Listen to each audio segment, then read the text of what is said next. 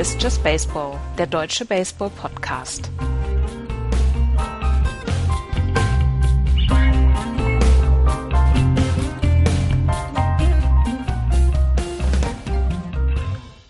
Mit einem Tag Verzögerung kommt der neue Just Baseball Podcast. Hallo, liebe Hörer.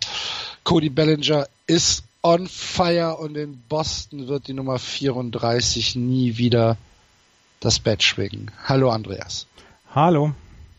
Florian ist leider nicht da. Florian hat von seinem, äh, ähm, von seinem, was macht der Florian? Der Arbeitgeber. Näht, näht T-Shirts in Bangladesch. Ja. hat leider kein frei bekommen. Darum äh, machen Andreas und ich das heute ähm, und wir haben gerade abgesprochen, ein bisschen kompakter als sonst. Mal gucken, was dabei rumkommt. Bin ich gespannt. Ich auch. Andreas hat, hat schon angedeutet, dass es vielleicht nichts wird. Mal gucken. Sollen wir ähm, wie immer anfangen oder sollen wir einen Twist reinbringen und in der National League anfangen? Uiuiui, ui, ui. lass uns von mal in der National League anfangen. Von unten nach oben? Ja, gerne. Okay, dann machen wir das doch mal. Dann fangen wir heute mal ausnahmsweise in der National League an. In der West, wo die Los Angeles Dodgers zurzeit alles in Grund und Boden knallen. Sie haben als erste Mannschaft die äh, 50 Siege in der National League erreicht. 51, 26 stehen sie aktuell auf Platz 1. Dahinter die Arizona Diamondbacks 48, 28, die Colorado Rockies 47, 31, unfassbar eng da oben alles. Und dann äh, die Padres und die Giants am Tabellenende. Die Padres 19,5 Spiele zurück, 31, 45 und am Tabellenende die San Francisco Giants mit unfassbaren 24,5 Spielen Rückstand am 26. Juni 27, 51. Wenn wir ganz konsequent sind, müssten wir eigentlich mit den Giants anfangen. Ne? Nein, nicht gleich, nicht gleich hier die. Nicht, nicht gleich, gleich, durchdrehen. Lass, lass uns lieber mit den guten Geschichten anfangen. Es ist ein sonniger Tag draußen. ich habe gestern gelesen, nee, ja, was heißt gestern? Eben. Ähm, Cody Bellinger, is he real? Fragezeichen. Und äh, die Antwort war, yes he is and he is spectacular. Er hat erst ähm, angefangen, als die, ähm, als nach 14 Tagen hat, hat Cody Bellinger ist erst hochgeholt worden. Da hieß es eigentlich so, ja, lasst ihn mal in der, in der Big League spielen, mal gucken, was er so ein bisschen ausrichten kann. Er soll auf jeden Fall sich dran gewöhnen. Und seitdem macht er alles kaputt. Er macht wirklich alles, alles kaputt. 59 Hits in seinen 57 Spielen schon, ähm, ein 2,74er Average, ein 3,42er on Base Percentage und er ist der schnellste Spieler in der MLB-Historie, der sechs Multi-Home-Run-Spiele ähm, äh, hinbekommen hat. Er hatte erst ja. 57 Spiele tatsächlich ähm, gemacht für die, für die Los Angeles Dodgers und tatsächlich der ist the real deal. Er ist the real deal. Ähm, wer Cody Bellinger, wir haben es ja gar nicht erklärt, äh, jetzt nicht sofort einordnen kann, Left Fielder für die Dodgers. Genau, Left Fielder, er ja. kann, er kann total viele Positionen spielen. Es gab ja, wir haben vor ein paar Wochen auch drüber gesprochen, als wir gesagt haben, Mensch, äh, Adrian Gonzalez struggelt so ein ganz kleines bisschen an der First Base, eventuell wird der dann ersetzt werden durch ähm, Cody Bellinger. Nun hat der sich allerdings dadurch ausgezeichnet, dass er auf mehreren Positionen spielen kann und immer genau das spielen kann, was gerade ähm, was gerade gefordert wird. Er ist jetzt in, in erster Linie Left Fielder, aber der Junge ist noch so jung, das kann sich noch, das kann sich noch rauswachsen, beziehungsweise ja. er kann noch andere Positionen übernehmen. Und wie gesagt, er kann eigentlich im Moment alles. Ja. Die Dodgers, ähm, für dich, ohne nachzugucken, aus den letzten 17 Spielen, wie viele verloren? Drei? Eins. Eins, sehr schön. Mhm. Haben, haben in der Serie gegen die New York Mets haben sie 15 Home Runs geschlagen. Ja. Sie haben vier Home Runs mehr geschlagen, als die Mets Runs gescored haben. Ja. 10-6, 12-0, 8-2, 6-3 die Serie gegen die Mets. Aber die richtig wichtige Serie war jetzt am ja. Wochenende äh, wo sie nämlich zu Hause gegen die Colorado Rockies, die ja direkter Divisionsrivale sind, eine Drei-Spiele-Serie hatten und diese drei Spiele gesweept haben. 6-1, 4-0, 12-6. The Dodgers Own the Rockies, man kann es nicht anders sagen, hast du ähm, aus der Nacht dieses Wild Pitch Spektakel mitbekommen? Ich habe gestern die ersten, ich habe gestern die ersten fünf Innings gesehen. Da habe ich gesehen, Brandon McCarthy musste nach zwei Innings, glaube ich, ausgetauscht werden, mhm. weil er auch nicht so richtig auf die Platte bekommen hat. Aber dann der Starter für die Colorado Rockies hat auch nichts hinbekommen und dann wurde es wirklich ein wildes Spiel. Und ähm, die Dodgers haben dann aber, als ich ausgemacht habe, haben sie dann erstmal richtig übernommen. Die Dodgers haben innerhalb von zwei Innings fünf Runs gescored auf vier Wild Pitches. Mhm. Äh, und die Colorado Rockies äh, Kommentatoren von, äh, ich glaube, Fox Rocky Mountains ist es, glaube ich, ähm, die waren nicht amüsiert. Die waren so, so Hawk-mäßig nicht amüsiert. Weißt du, so, I've never seen anything like that in my whole life. Ja. Und es war wirklich, es war wirklich schlimm. Und äh, das richtig Schlimme war, die Rockies haben halt 6-4 geführt und äh, danach steht's halt 9-6 für, äh, für, für die Dodgers und das Spiel war gegessen. Du hast richtig gesehen, wie die, ähm, wie die Rockies äh, selbst so ja, wie, wie, wie die Körpersprache runtergegangen ist, wie die, wie sie an die Platte gekommen sind. Man hat es gesehen, dass sie einfach gedacht haben, ja, Wahnsinn. Also kriegen wir nicht mehr hin. Ja, sie haben jetzt und, selber auch eine, eine, kleine Krise tatsächlich mit mhm. fünf Spielen in Folge, die sie verloren haben. Und sie haben die erste Krise jetzt in ihrer Saison. Und damit muss man halt dann jetzt auch umgehen. Und wenn man, wenn man weiß, dass man die letzten fünf Spiele verliert und dann gleich wirklich auch fünf Spiele auf die Dodgers verliert, weil die halt alles gewinnen im Moment, dann ist das nicht so die beste Nachricht, die man. Ja, und man kann es sich nicht zu häufig leisten. Nee, ne? genau. Die Dodgers werden auch mal ein paar Spiele am Stück verlieren im Laufe der Saison. Aber dann musst du halt auch da sein, um das erst wieder aufzuholen. Ja. Und äh, das kannst du dir halt einfach nicht so häufig leisten. Und wenn du dann siehst, dass die Arizona Diamondbacks halt auch im Prinzip auf einem Streak sind, die stehen jetzt 8 und 2 aus den letzten 10, haben jetzt äh, in der letzten Nacht wieder mit einem äh, mit einem Walk-off-Hit äh, das Spiel gewonnen, die lassen ja auch nicht nach. Ja, ja, das und, ist das. Da musst du, da musst du halt äh, als Colorado Rocky musst du, musst du halt da sein. Ich meine, im Moment ist die Wildcard nicht gefährdet. Sie haben äh, neun Spiele Vorsprung vor dem, vor dem nächsten. Aber trotzdem, das ist, äh, ist ja nicht in Stein gemeißelt. Ja. Ja. Und, äh, aber die Division ist schon gut, was da gespielt wird in der West, ne, von den ersten drei Mannschaften. Ja, das ist, das ist wirklich, das ist wirklich super Baseball. Aber was die Dodgers, wie gesagt, im Moment machen, das ist schon richtig groß. Und was du gerade gesagt hast, ist aus den letzten 17 Spielen ein einziges verloren. Ähm, da kommt halt vieles zusammen. Aber gestern Abend, Kenley Jensen hat zum ersten Mal in dieser Saison einen Walk verursacht. Ja. Der, Closer der LA Dodgers zum ersten Mal in dieser Saison. Er hatte vorher 51 Strikeouts, bevor er seinen ersten Walk fabrizierte. Das war letzte Nacht beziehungsweise gestern Abend. Ansonsten ist der Typ dann auch Lights Out. Er ist halt zusammen mit äh, Craig Kimbrell, über den wir nachher natürlich sprechen müssen. Über, Ausführlichst. Über, über den, über den, über den dramatischen Zerfall von Craig Kimbrell müssen wir nachher noch sprechen. Ähm, Kenley Jensen ist halt im Moment einer, also der beste Closer, den es gibt. Und er hat ja. den ersten Walk fabriziert. Ich habe noch ein paar andere Nachrichten von den Dodgers.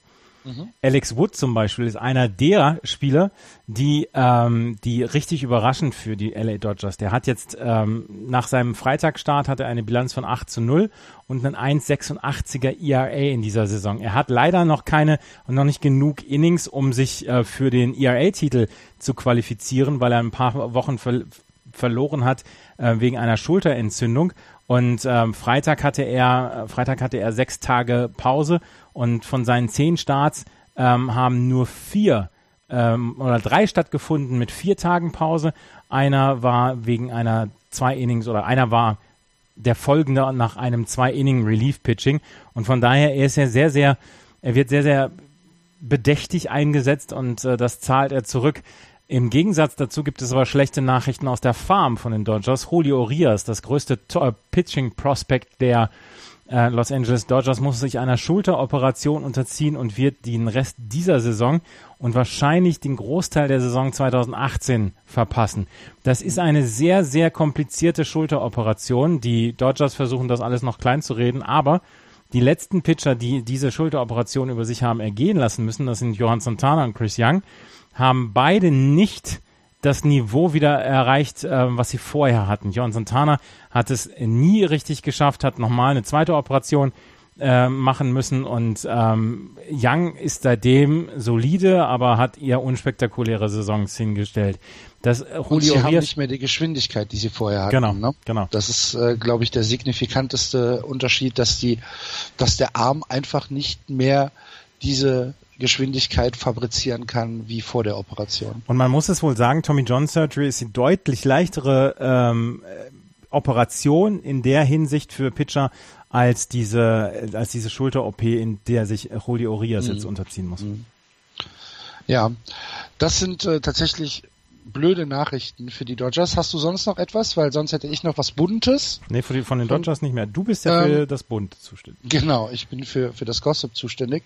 Äh, Maury Wills hat aufgehört mit Broadcasting. Maury Wills, ehemaliger Dodgers äh, Grand, äh, hat von 79 bis 72 in der MLB gespielt, dafür äh, größtenteils für die Dodgers, mal äh, ein Jahr für die Montreal Expos und ein Jahr für die Pittsburgh Pirates, sonst immer nur bei den Dodgers. Siebenmaliger All-Star, dreimal World Series Gewinner, äh, National League MVP 1982, äh, zweimal Golden Glove äh, Gewinner und sechsmal National League Stolen Base Leader, also ein äh, tatsächlicher Grand der LA Dodgers, der die letzten 22 Jahre das Minor League Team der Dodgers in Fargo ähm, übertragen hat. Fargo, nämlich, der Ort, der durchaus bekannt geworden ist durch eine Netflix-Serie. Genau, nämlich die Fargo Moorhead Redhawks, so heißen sie.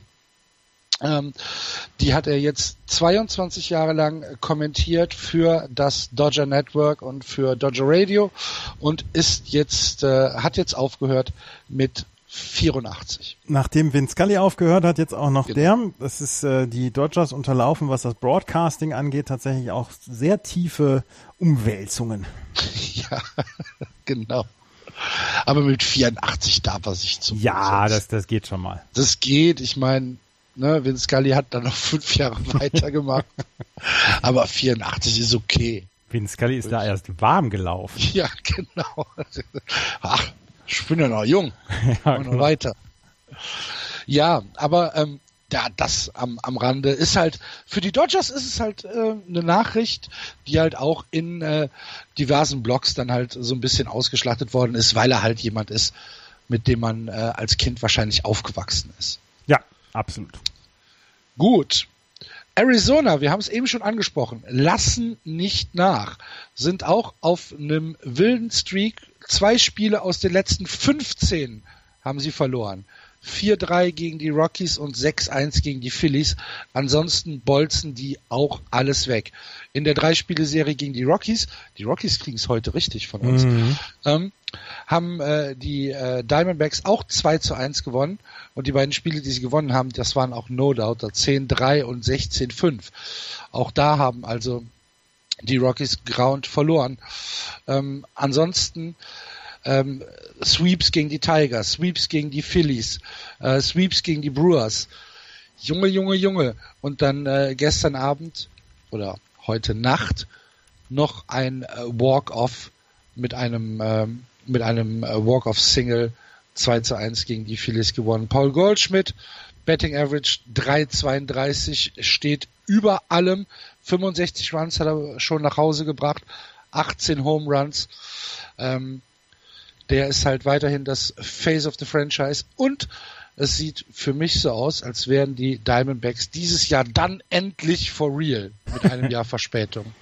Ja, es, es kann sich bei den drei Teams ja dann äh, wirklich noch alles ändern, aber so der Sommer fängt schon sehr, sehr gut an für die Arizona Diamondbacks und wenn man sich das anguckt, die letzten 30 Tage allein die Stats von, ähm, von den Arizona Diamondbacks, Paul Goldschmidt in 98 At-Bats ein 3,57er Average, eine 4,42er On-Base-Percentage. Der kommt in 44 Prozent der Fälle kommt er auf Base. Das ist einfach ein überragender Wert. Hat 28 RBI in den letzten 30 Tagen äh, geholt. Sieben Home Runs, zwölf Walks hat er fabriziert. Ähm, nur 22 Strikeouts, nur in Anführungsstrichen, das ist noch eine relativ hohe Zahl. Allerdings äh, nimmt man das in Kauf, wenn er solche Zahlen abliefert, solche ähm, anderen ja, phänomenalen Zahlen. Und wenn man sich dann anguckt, auch das Pitching ist wirklich gut. Robbie Ray zum Beispiel 1,85er ERA in seinen letzten fünf Starts. Er hat 34 Innings gepitcht, nur 24 Hits abgegeben. Zach Greinke mit einem 3,86er ERA verblasst da so ein ganz, sogar ein ganz kleines bisschen. Patrick Corbin, um den muss man sich vielleicht ein bisschen Gedanken machen. Der hat in den letzten fünf Starts einen ähm, 5,93er ERA ähm, hingelegt und äh, Delgado einen 2,42er. Also das Pitching funktioniert auch und äh, da kommt halt im Moment dann alles zusammen bei den Arizona Diamondbacks, die man sich auch sehr, sehr gut angucken, weil Offensive und Defensive beide klicken.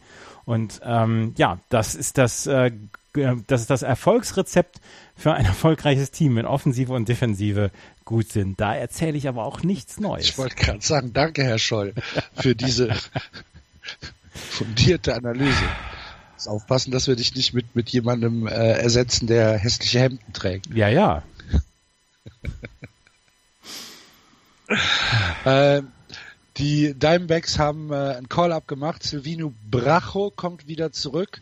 Ähm, der hat äh, in sieben Starts ein 8,53er ERA ähm, in dieser Saison hingelegt für die Diamondbacks. In der MLB ist dann ähm, runtergegangen zu AAA Reno und äh, kommt jetzt wieder zurück, nachdem ähm, der Jeremy Hazelbecker ähm, in die Miners geschickt worden ist. Ja. Gab es jetzt ein, gab's jetzt ein Call-up. Ähm, ich sehe schon, seh schon die Schlagzeile. Bracho brachial. Ja, brauchen, brauchen die Diamondbacks ein bisschen mehr Tiefe im, im, im Pitching oder wie, wie kann man sich den Call-Up erklären? Weil so von den Stats her macht er jetzt nicht den, den allerbesten Eindruck. Ähm, ich, ich weiß gar nicht, ob sie mehr Tiefe brauchen. Ich habe von dieser Geschichte leider nichts gelesen, deswegen kann ich nicht so richtig viel dazu sagen. Aber im Pitching haben die äh, Arizona Diamondbacks, was ich eben gesagt habe, eigentlich im Moment nicht so richtig Probleme. Wenn dann eher auf den, auf den hinteren Positionen, auf der 4 und der 5. Weil mit Robbie Ray, Patrick Corbin in, ja, in An- und Abführung und Zach Greinke hat man eigentlich eine 1 bis 3, die sehr, sehr gut ist. Dazu der Randall Gonda, äh, Randall Delgado der einen guten Eindruck hinterlassen hat in den letzten, ähm, in den letzten Wochen. Ähm, ich weiß gar nicht, was mit Jeremy Hazelbaker ist, äh, warum der dann in die Miners zurückgeschickt worden ist. Kann ich dir auch nicht sagen. Ähm, ich,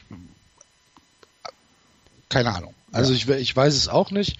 Ähm, Hazelbaker hat äh, eigentlich gar keine schlechten Statistiken. Ne? Ja. Ähm, ich weiß es nicht. Vielleicht ist er 29 Jahre, ja. vielleicht, vielleicht will man auch Bracho dann für Spotstarts jetzt haben. Tatsächlich da. Ähm ja, aber aber wenn ich mir wenn ich mir äh, dieses Pitching der Diamondbacks angucke, du hast es ja schon umfassend äh, dargelegt, aber auch im Relief-Pitching gibt's keine großen Lücken. Ne? Also die spielen alle sehr, sehr solide und vor allen Dingen äh, fressen sie alle ihre ihre ähm, ihre Innings.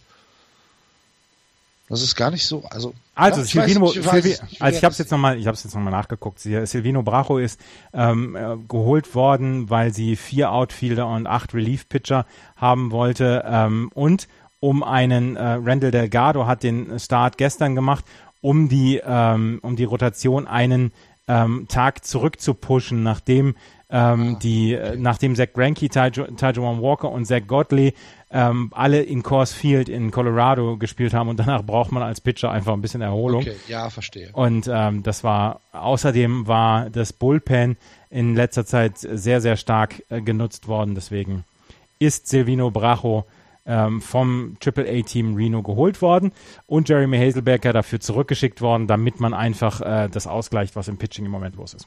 Ja. Also einfach ein Roster-Ausgleich. Genau, genau, genau, genau. Okay. Gut. Dann äh, kommen wir zu den ja viel gescholtenen Colorado Rockies von uns heute. Äh, haben die letzten fünf Spiele, wie gesagt, gegen direkte Konkurrenten verloren. Zwei gegen die Diamondbacks, drei gegen die Dodgers. Spielen jetzt aber eine Serie gegen die Giants, können sich also wieder ein bisschen erholen. Vielleicht. Entschuldigung, Florian. Ja. Ähm, so ist das. Ähm, Müssen wir, müssen wir uns Sorgen machen? Nee, ne? ich glaube, nicht, ich glaube nicht. Also es ist ein Tester jetzt für die Colorado Rockies. Das ist ein sehr junges Team und äh, sie müssen ein bisschen aufpassen, dass sie jetzt nicht komplett äh, vom Gleis fallen. Aber insgesamt mache ich mir dann noch keine Sorgen. Es ist einfach zu gut gelaufen in den letzten Wochen, als dass ich jetzt sagen würde, ähm, ja, sie, sie, sie fallen jetzt auf jeden Fall von der Klippe runter. Und äh, sie haben in den letzten 30 Tagen so ein bisschen Probleme gehabt dann auch. Und auch in den letzten sieben Tagen war nicht so richtig alles Gold, was glänzt. Zum Beispiel Ian Desmond der in den letzten 24 At-Bats nur äh, fünf Hits hatte. Nolan Arenado hatte auch in seinen letzten 23 At-Bats nur sechs Hits. Charlie Blackman hatte nur fünf Hits. Also ähm, die letzte Woche war offensiv einfach nicht so gut. Da sind sie dann allerdings auf, auf gute Gegner getroffen. Gegen die Dodgers kann man im Moment dreimal hintereinander verlieren. Und von daher, ich würde mir im Moment noch nicht so richtig die Sorgen machen. Und du sagst es, gegen das, äh, gegen das Double-A-Team von den San Francisco Giants sollte man dann immer noch bestehen können. Ja. War das jetzt Hattest zu gemein? Du, Nein. Nein. Hattest du Charlie Brackman in deiner Vorschau auf dem Zettel? Ja. Ja? Hatte ich. Okay. Charlie Blackman ist der geilste Typ, wo gibt. Außerdem hat, er, Bart. außerdem hat er einen fantastischen Bart, ja. Und er ist ein wirklich verdammt guter Outfielder. Ja. Ähm, Centerfielder für die Colorado Rockies. Wer ihn nicht kennt, angucken, spektakulärer Typ. Ich hatte ihn nicht auf dem Zettel. Ja. Du hast du gut gemacht. Ja, hör mal. Ja. Ist my, it's my fucking job. ja, sehr gut. Äh, über die Padres habe ich nichts, außer dass ich immer noch baff erstaunt bin, äh, dass sie, dass sie fünf Spiele vor den Giants sind. Davon eigentlich keine Und ausgeglichene Statistik in den letzten zehn Tagen. Fünf zu fünf. Ja, fünf zu fünf in den letzten zehn. Ihnen fehlen nur noch 34 Siege, dass ich meine Wette gewinne. Ja, und sie haben auch mittlerweile nur noch sieben, äh, sieben Runs in der Differential sind sie schlechter als die, als die Giants. Auch da wird sich angenähert. ähm, man nähert sich an, um das mal, um das mal positiv auszudrücken. Man nähert sich, man nähert sich an. Und ähm, ja, wir, wir müssen ein bisschen über die Giants reden. Also es geht ja gar nicht anders. Ähm, aus den letzten 107 Spielen zwei gewonnen. äh, was ist da los? Erklär's mir. Ähm, also ich weiß gar nicht, ob ich das so richtig erklären kann, aber da ist halt im Moment gar nichts los. Die Leistungsträger bis auf Buster Posey treffen nicht. Die Pitcher, das Pitching ist äh, wirklich eine Katastrophe. Ähm, und äh, man kann es tatsächlich so sagen, es ist wirklich eine äh, Katastrophe, wenn man sich das anguckt. Ähm, Matt Moore mit einem 7,47er ERA allein in den letzten sechs Starts. Jeff Samagia mit einem 5,28er ERA in den letzten fünf Starts. Matt Kane mit einem 8,10er ERA in den letzten fünf Starts. Ähm, der einzige, der einzige, der halbwegs ordentliche Leistung abliefert, das ist Johnny Cueto mit einem 3,44er ERA über die letzten sechs Starts. Ähm, Ty Black mit dem 5,68er ERA. Das, ja, wie willst du denn da Spiele gewinnen? Das gleiche werden wir nachher noch über die Baltimore Orioles sagen. Aber wie willst du denn da Spiele gewinnen? Und da kannst du, kannst du mit der Offensive gar nichts dagegen machen. Und das ist einfach im Moment, im Moment so, dass die, dass die San Francisco Giants in einer Spirale sind, aus der sie nicht rauskommen und äh, gleichzeitig dann jetzt sehen müssen, was, was, was machen wir jetzt mit dem? Weil so richtig viel ähm, viel traden können sie nicht. Johnny Cueto können sie wahrscheinlich traden oder Jeff Samardzija, aber uh, wen, wer nimmt den? Das wird aber auch schon, wird aber auch schon schwierig, Johnny Cueto. Ja, ich glaube aber schon, dass ein, dass ein Contender für Johnny Cueto ja. durchaus was aufgibt. Meinst du? Das glaube ich schon. Ich glaube nicht, dass der so richtig viel gibt für Johnny Cueto. Ja, aber, ja, aber äh, willst du ihn jetzt durch, die, durch das ganze, gesamte Restsaison schleppen? Prügeln? Prügeln? Ja, genau. Ne? ja, ich weiß es nicht, aber ich meine, du hast es schon gesagt, aber wenn du, wenn du dir Matt Kane und Matt Moore anguckst, die ja nun ähm, Starting Pitcher sind in einer in einer, in einer Viermann- oder in einer Fünfmann-Rotation, ähm, wo du auch niemanden hast, der die ersetzen kann. Äh, dann, dann hast du 15 Spiele äh, mit einem 5,54er ERA und 16 Spiele mit einem 6,04er ERA. Das ist halt einfach ja nicht konkurrenzfähig. Nee, ist es auch nicht. Das ist halt ganz krass. Und wenn du, wenn du dir dann noch anguckst, dass beim Betting ähm, auch eine ganze Menge fehlt. Ich meine, Brandon Belt ist irgendwo bei 220, glaube ich.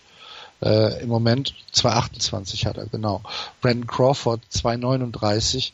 Äh, äh, ja. Das ist schon hart. Hm. Ja, Christian Arroyo, 1,92 bei 125 At-Bats.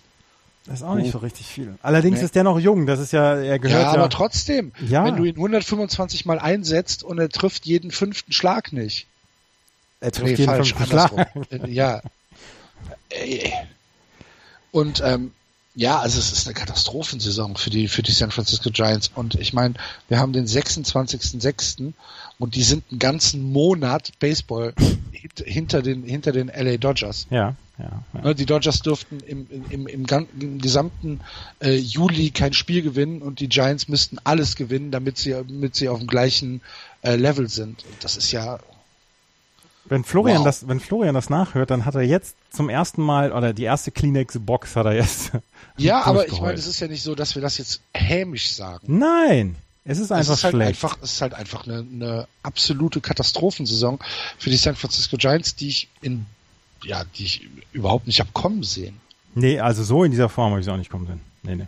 Sie haben jetzt übrigens Aaron Hill designated for assignment. Aaron Hill kennst du vielleicht auch noch, der hat eine Ja. Dreiviertelsaison für die Red Sox gespielt dann auch, ähm, hat in den 34 Spielen mit den Giants in dieser Saison ein 1,32er Betting Average gehabt mit einem Home Run. Und ähm, insgesamt hatte er 162 Career Home Runs und hatte wirklich auch gute Saisons. Der hat schon 13 Saisons mit San Francisco, Boston, Milwaukee, Arizona und Toronto gespielt. Und für ihn kommt jetzt hoch Ryd- Ryder Jones. Ryder Jones ist 23 und er war der äh, Second Round Draft Pick 2013 für die ähm, für die San Francisco Giants und hatte einen 2,99er Betting Average mit 10 Home Runs in 53 Spielen in dieser Saison in Sacramento in der AAA und jetzt soll, hat man mit ihm das gleiche vor, was die Dodgers mit Cody Bellinger vorhatten. Der Knight Rider. ja, genau. Oh, Jason Ryder. Nee, Ryder Jones heißt er, Entschuldigung. Ryder Jones heißt er. Das ist ein super Name übrigens auch. Absolut. Ne? Ja, also, ähm, ich sehe halt auch im Moment nichts, was die Saison der Giants umkrempeln könnte. Ähm, Ich auch nicht. ja, könnte man einen Haken dran machen eigentlich. Lass uns einen Haken Könnte dran man, machen. könnte man eigentlich sagen, okay, das war's für 2017 mit Giants Baseball. Dann äh, wechseln wir doch jetzt die Division und gehen in die National League Central, gucken da auch am Anfang erstmal auf das Tableau. Auf Platz 1 die Milwaukee Brewers 41-37, dahinter die Cubs mittlerweile wieder positiv 38-37, die Pirates 35-41, die Cardinals 34-40 und am Tabellenende die Cincinnati Reds 31-43, acht Spiele hinter den Milwaukee Brewers zurück in der vielleicht schwächsten Division der National League. Ja, also ich tue mich dann halt so ein bisschen schwer. Die schwächste Division der äh, National League ist meiner Meinung nach die National League East, weil sie da wirklich nur ein einziges Team hat, was äh, tatsächlich um, um Playoffs mitspielen kann. Du hast ja insgesamt die Milwaukee Brewers und die Chicago Cubs als zwei Teams und äh, die St. Louis Cardinals sind schwächer, als viele das erwartet haben. Ich glaube, dass die National League East halt noch schwächer ist als die, Okay. als die National League Central. Aber insgesamt ist, ist die, ist die Central schon eine Enttäuschung, oder? Ja, die ist eine Enttäuschung, weil vor allen Dingen die, die Chicago Cubs einfach nicht abliefern. Also wenn man jetzt sagen würde, die Chicago Cubs hätten zehn Siege mehr und würden die Division anführen und äh, dahinter die Milwaukee Brewers, würde man sagen, oh, das ist ja schön interessant und so. Und natürlich kann man jetzt den, den Spin hier auch machen und sagen, ja, das ist ja interessant. Aber die Chicago Cubs sind einfach, also komisch dieses Jahr und ähm, das hat man so nicht erwartet in dieser Form und deswegen ist das vielleicht so ein ganz kleines bisschen etwas, was untergeht dann. Und da geht dann auch so ein bisschen die, die gute Saison der Milwaukee Brewers unter, weil jeder denkt, ja, die Brewers sind eigentlich nur Spitze, weil die, äh, weil sie von den Cubs gelassen werden. Ja. Ist ja wahrscheinlich auch ein bisschen was dran, ne? Ja, da ist ein bisschen was dran. Ich habe aber Ja. gelesen jetzt, ähm, warum sie im Moment so Probleme haben, ähm, Spiele zu gewinnen. Und ähm, sie haben dann tatsächlich ähm, mal geguckt, wie es denn ist gegen Rechtshänder und gegen Linkshänder. Und die, ähm, die Chicago Cubs haben große, große Probleme äh, mit mit Linkshändern. Sie haben gegen Rechtshänder einen OPS, also On-Base Percentage plus Slugging, mit einem 7,26er Mark. Da sind sie Zwölfter in der gesamten Liga. Ähm, der Betting Average against Right-Handers, der ist 2,34, das ist 15. in der National League. Ähm, ein 11-6er Record gegen äh, warte, nochmal, Entschuldigung. Against, uh, they're betting against right-handers, 15 dead last in the NL. The result is an 11-6 record against lefty starters and just a, ah, genau, genau. Gegen Linkshänder, Entschuldigung, das nochmal. Gegen Linkshänder äh, spielen sie gut, gegen Rechtshänder spielen sie nicht gut. Sie haben gegen Rechtshänder eine, eine Statistik von 26 Siegen und 30 Niederlagen gegen Linkshänder haben sie einen 11-6-Record. Das heißt, äh, gegen Linkshänder kommen sie durchaus besser klar als mit Rechtshändern. Dazu okay. wird Joe Madden einfach nicht müde, ähm, zu sagen, ja, das ist ein junges Team und zwischendurch haben die auch noch Probleme an der Platte und sie sind einfach, sie haben einfach diese diese ähm, Geduld an der Platte nicht, sie schwingen auf alles drauf und das, das muss man ihnen so ein ganz kleines bisschen rauserziehen und das wird schon wieder, aber insgesamt ist das einfach noch nicht so richtig, nicht so richtig gut, was die Chicago Cubs machen. Und es geht so weit, dass ja zum Beispiel Kyle Schwarber jetzt in die Triple A zurückgesetzt worden ist, einfach um an seiner Offensive zu arbeiten. Und mhm. ähm, das ist einfach etwas, was so richtig, richtig ähm, richtig wehtut bei den, bei den Chicago Cubs, weil Kyle Schwarber eigentlich als, ähm, ähm, als, eigentlich als, als wichtiger Baustein dieses Teams genannt worden ist. Ja, und dass er an seiner Offensive arbeiten soll, das hätte man im letzten Jahr halt auch nicht erahnen können. Ne? Nee, er war die ganze als, Saison verletzt und, und äh, kam dann wieder, ja. war im Left Field und, und hat äh, ordentlich gespielt. Und dazu muss er natürlich dann, wenn er nicht Catcher bleiben will, sondern ins Left Field gehen will, muss er auch an seiner Defensive arbeiten. Absolut, absolut. Ich habe noch zwei Sachen zu den Brewers, ja. die wir jetzt ein bisschen übersprungen haben. Die Brewers haben äh, einen kleinen Wechsel im äh, Line-Up vorgenommen. Äh, Jet Brandy, der Catcher, und äh, Louis Brinson, Outfielder, sind äh, runtergegangen und durchaus mit äh, mit guten Begründungen. Ähm, Brandy hat äh, zwei für 38 mit äh, 17 Strikeouts im Juni geschlagen. Das ist zu wenig. Und äh, Brinson hat ein äh, 100er Betting Average, 206er On Base, 167er OPS, keine RBIs, 13 Strikeouts. Und äh, da haben die Brewers jetzt gesagt, okay, so geht's nicht weiter. Äh, ihr müsst runter und äh, die werden jetzt ähm, intern ersetzt. Dann gibt es noch äh, eine gute Nachricht von ähm, Orlando Arcia, der einen Ball ins Gesicht bekommen hat äh, beim äh, Hit by Pitch, aber keine großen Verletzungen davon getragen hat. Das sah sehr, sehr böse aus, aber es ist anscheinend gut gegangen. Ähm, das zu den Catchern, zu der Catcher-Situation müssen wir noch einmal dazu sagen, nicht ganz intern ersetzt worden. Es ist nämlich Stephen Vogt gekommen den man von den äh, Oakland Athletics kennt und der dort aufs Waiver Wire gesetzt worden ist. Und da haben die Milwaukee Brewers zugeschlagen und haben ähm, gesagt, oh, okay, Stephen Vogt, wenn der ähm, offensiv das bringt, was er in den letzten Jahren gebracht hat, dann ist dann alles in Ordnung. Er war. Aber war das kein Minor League Deal? Ähm, ich, ja, das ist ja, das ist ja völlig egal. Die können ihn ja sofort, ähm, sie können ihn ja sofort hochholen. Also die, ähm, die A's okay, haben ihn designated for assignment und ja. äh, die ähm, Milwaukee Brewers haben ihn sofort geholt. Und ähm, da haben sie sofort, sofort ähm, zugeschlagen. Der verdient nur 3,3 Millionen in diesem Jahr, hat ähm, in seiner Karriere ein 2,51er Betting Average, 3,12er On-Base Percentage und war 2015, 2016 All-Star in der American League. Also von daher, über den haben wir sehr häufig sehr positiv gesprochen. Von daher, er könnte durchaus eine Verstärkung sein für die Milwaukee Brewers und da haben sie meiner Meinung nach alles richtig gemacht mit ihm. Also Stephen Vogt zu holen, ähm, in, also im Gegensatz zu jemandem, äh, zum Beispiel Johnny Peralta, den holt man ja nicht. Ähm, Stephen Vogt zu holen von der Waiver Wire, das ist ja, das ist ja durchaus risikolos. Na? Kommen wir gleich bestimmt noch drauf. Nein, das glaube ich nicht. Nein? Dann erzähl mir in der Zwischenzeit mal was zu den Pirates oder zu den äh, St. Louis Cardinals, die beide, äh, ich, ja, ich weiß es nicht. Ich habe ich hab in beide kein Vertrauen. Nee, zu den Pittsburgh Pirates habe ich auch nicht so richtig viel. Äh, die, ja, die dümpeln also so ein bisschen vor sich hin auch. Die, ähm, ja, sie, sie dümpeln tatsächlich so ein ganz kleines bisschen vor sich hin. Die Pittsburgh Pirates, ich habe nur eine, eine schöne Geschichte gelesen, dass die äh, Pittsburgh Pirates mit Felipe Rivero so ähm, zufrieden sind. Felipe Rivero ist äh, von den, von den äh, Washington Nationals gekommen für Mark Melanson. Und er hat jetzt insgesamt drei Earned Runs abgegeben in dieser Saison in 40 Innings mit 43 Strikeouts, 9 Walks und einem 1,37er Average allowed. Wenn es Kim Brell und Kenley Jensen nicht gäbe, dann würde über, nur über Felipe Rivero gesprochen werden.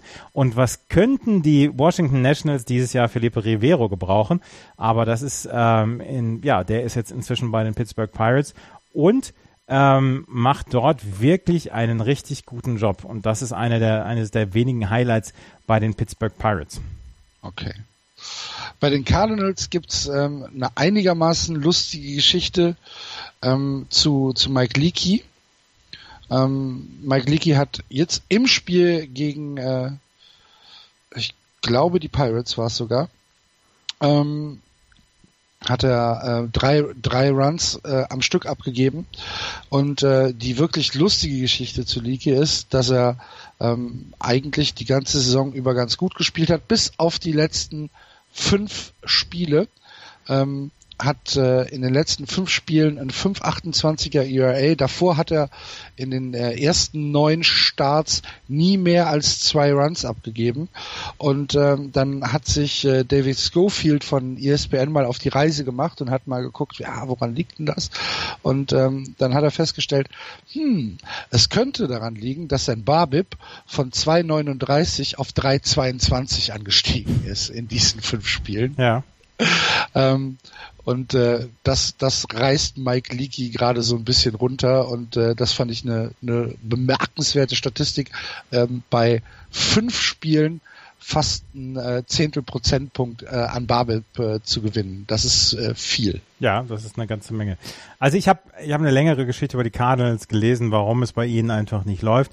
Es geht darum, ähm, im Februar mussten sie Alex Reyes in eine Tommy John Surgery schicken. Der sollte eigentlich, ähm, sollte eigentlich die Rotation verstärken. Seitdem ähm, Adam Wainwright, Michael Wacker ähm, haben sehr, sehr häufig äh, Situationen gehabt, in denen sie wirklich arg kämpfen mussten.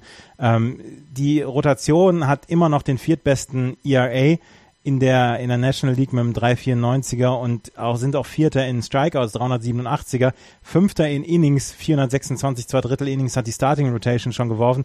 Das ist das kleinste der Cardinals Probleme, allerdings es ist ein Teil davon. Dann kommen solche Leute wie Randall Gritchuk oder Aletmis Diaz, ähm, kommen dazu, die ja eigentlich äh, dieses Jahr die ihren Durchbruch haben sollten, aber das nicht schaffen. Randall Gritchuk zum Beispiel ist schon äh, runtergegangen in die äh, Triple A, ist glaube ich gestern wieder hochgeholt worden. Auch Stephen Piscotti ist jemand, der eigentlich dieses Jahr zu den Stützen gehören sollte, aber das nicht tut. Ähm, wer eventuell dann das, das Problem lösen könnte, beziehungsweise ähm, wer eventuell, falls die St. Louis Cardinals ähm, falls die St. Louis Cardinals sagen, sie sind Seller zur, zur Trade Deadline, wer dann was bringen könnte, der, das ist Jet Giorco. Er ist auf der Second Base einsetzbar, ist auf der Third Base einsetzbar und Shortstop, hat einen 291er Betting Average mit einem 850er OPS und er hat ins, insgesamt eine sehr, sehr gute Defense. Er hat äh, er hat nur einen einzigen Spieler in der National League, der mehr Defensive Runs saved hat als er auf der Third Base und das ist Nolan Arenado und das wissen wir alle, ist ein sehr, sehr guter Third Baseman. Also Jet Giorco könnte, sollten die St. Louis Cardinals dann sagen, okay, diese Saison geht gar nichts mehr, sollten sie Seller werden, könnten sie für Jet Giorco tatsächlich ein größeres Package bekommen.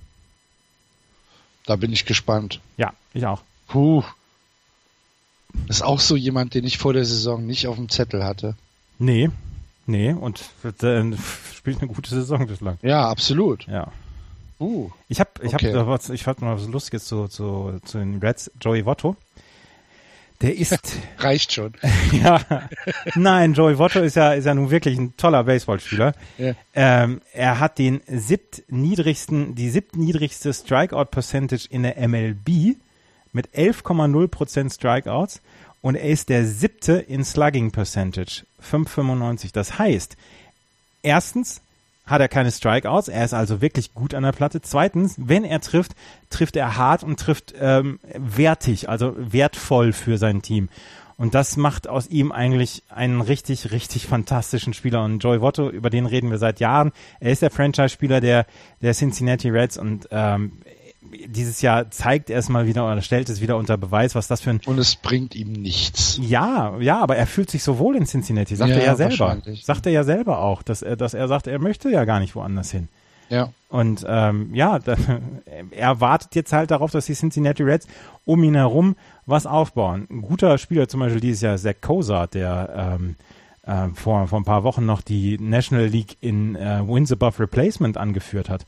Ähm, ich habe ich hab gelesen dann in einem Artikel, ja, Kozak kann irgendwann mal erzählen, dass er für ein paar Tage der beste Spieler der National League im äh, Baseball war. Und ähm, ja, er ist auf jeden Fall richtig gut. Und wer auch zurückgekommen ist, ist ähm, Homer Bailey. Der hat seit der, dem Start der Saison 2015 nur acht Starts gemacht, hat jetzt letztens seinen ersten Start wieder gemacht, ein, zwei Drittel Innings gehabt gegen die Nationals, sechs Hits, acht Runs abgegeben, alle Earned Runs, äh, drei Walks. Das ist nicht gut, aber es könnte vielleicht, vielleicht in der, ähm, in der Zukunft aufwärts gehen. Er scheint wieder gesund zu sein und das wäre ja erstmal die beste Nachricht für alle Reds-Fans und für, ähm, für ähm, Homer Bailey dann auch. Ja, absolut. Müssen wir, wenn wir in der Central sind, über Best Fans St. Louis noch sprechen? Ah. Ja. Ist das ein Thema für uns? Ja, ja, sie haben, sie haben National Pride Day haben sie gefeiert. Genau, also das ist die, die, ähm, die Vorgeschichte ist äh, das in äh, St. Louis, der National Pride Day, ähm, der äh, LGBT-Bewegung ähm, gefeiert, gefeiert wurde. Ja, kann man das so sagen? Ja, ja, klar. Ja, genau. Und ähm, daraufhin gab es Reaktionen. Und äh, St. Louis, wir haben es ja schon vor, vor Jahren mal angesprochen, ist ähm, durchaus ein, wie umschreibt man das, ein konservatives Pflaster. Mhm. Ähm, also es ist halt äh, Bible Belt äh, Publikum. Und äh, die Reaktionen, die dann äh, durchs Netz geisterten, auf Twitter, auf Facebook und so weiter, ähm, die waren halt ernsthaft erschreckend. Mhm. Ne? Das war Höhlenmenschenreaktion, mhm. was da äh, gekommen ist. Und ähm, es gibt einen Account auf Twitter, der heißt halt äh, Best Fans St. Louis. Und dort wird das so ein bisschen gesammelt. Äh, und ja, wer sich mal, wer sich mal anschauen will, wer ähm, im, im, im weißen ähm, Amerika, äh, wie die, wie da die Durchschnittsreaktionen sind, der kann sich das mal äh, anschauen. Also im Mittleren Westen, im weißen Mittleren Westen die Durchschnittsreaktionen sind, der kann sich das mal anschauen und kann dann vielleicht überlegen, warum Amerika im Moment so dasteht, wie es dasteht. Also es ist äh, ernsthaft erschreckend. Ja, ja, ja, ja, ja. Das ist, ähm, das ist wirklich, wirklich erschreckend und ähm, ich finde es gut, dass Cincinnati dort, ähm, äh, Entschuldigung, St. Louis, das feiert und, und trotzdem ähm, da sich nicht einschüchtern lässt. Und ich hoffe, dass sie es die nächsten Jahre auch machen. Weil solange es diese Höhlenmenschen gibt, braucht es dann tatsächlich ähm, die Erinnerung daran, dass es solche, dass es, dass solche, äh, dass solche Tage auch gefeiert werden müssen.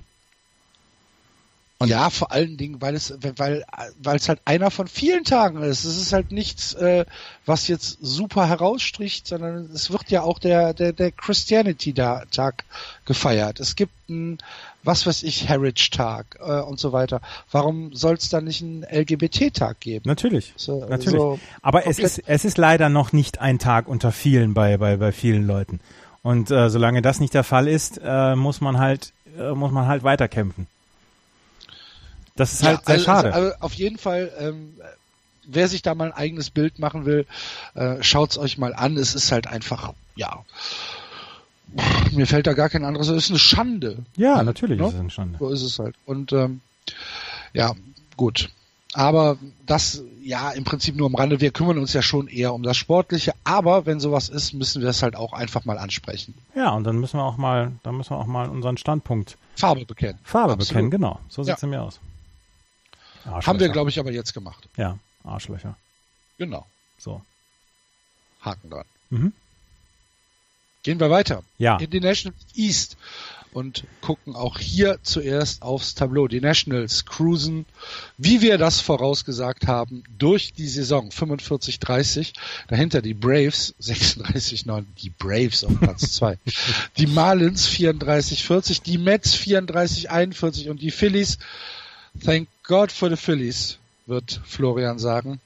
Das schlechteste Team im Baseball 24. 50 die äh, ähm, 20,5 Spiele hinter den Nationals zurück. Die Nationals machen mir den Eindruck, Andreas, korrigier mich bitte, wenn du es anders siehst, dass sie von allen Statistiken her ähm, gut sind, dass sie die National League East komplett dominieren, aber dass sie, sie, sie machen mir so einen freudlosen Eindruck.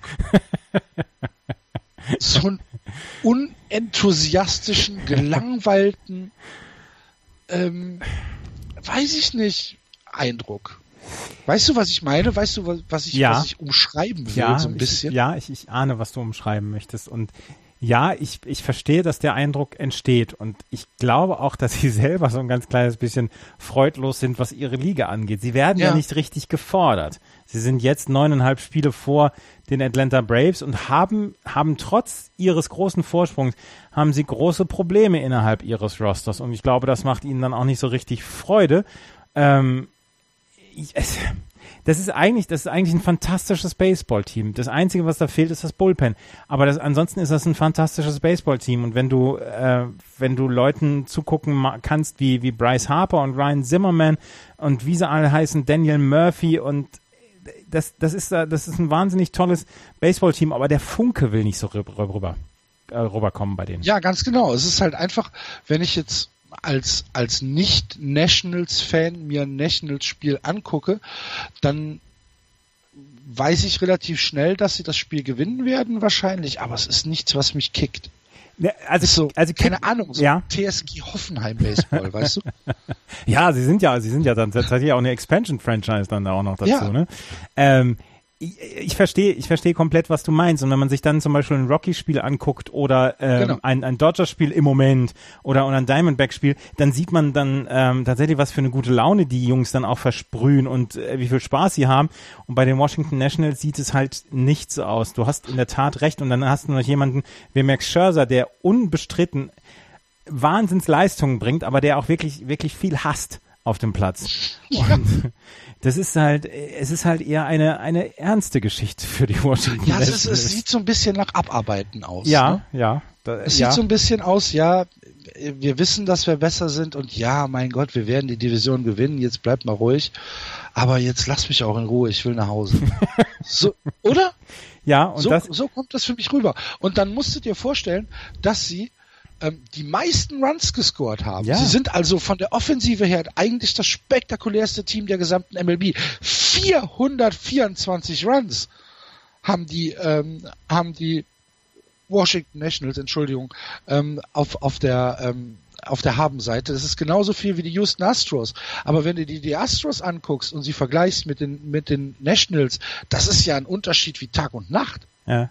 Also so von, von außen betrachtet, Astros, weißt du, als, Astros als, ist ein als guter Fan betrachtet. Ja, Astros ist ein guter Vergleich, weil ähm, da hast du wirklich auch eine, eine Offensiv, ein Offensiv-Powerhouse und die Jungs spielen mit Spaß und die Jungs spielen mit mit äh, viel Lachen und so. Es ist, es mag, es mag, äh, es mag aus der, ich sage jetzt mal aus der mittleren Ferne betrachtet, weil ich durchaus häufig äh, National-Spiele sehe, dann auch übertrieben sein und sie können vielleicht die lustigsten Typen der der Nation sein, aber ähm, du siehst den anderen Jungs im im Land, den den Offensiv-Powerhouses, siehst du halt eher den Spaß an als den Washington Nationals. Genau, so kommt es mir halt auch auf jeden Fall vor.